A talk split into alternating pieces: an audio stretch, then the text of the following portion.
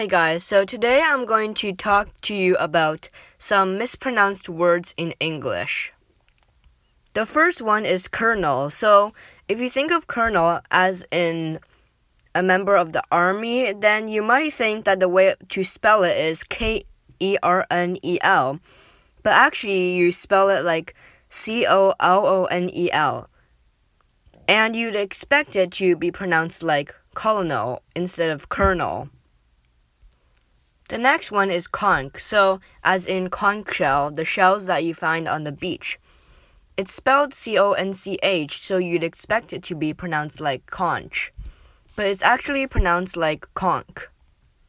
The last, the next word is waistcoat, so it's actually spelled like W A I S T C O A T, so you'd expect it to be pronounced like waistcoat but it's actually nothing like that. It's spelled, it's pronounced waistcoat.